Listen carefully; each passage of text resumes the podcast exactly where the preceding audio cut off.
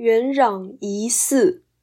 子曰：“幼而不训悌，长而无数焉，老而不死，是为贼。”以杖扣其颈。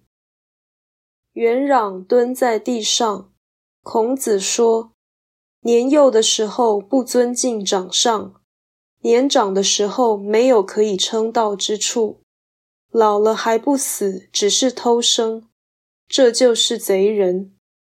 说着，孔子以其手杖轻敲元攘的小腿。本章显示，孔子以一个老人责备另一个老人，颇有自我批判的意思。所谓“老而不死，是为贼”，其实是严格的终身审判。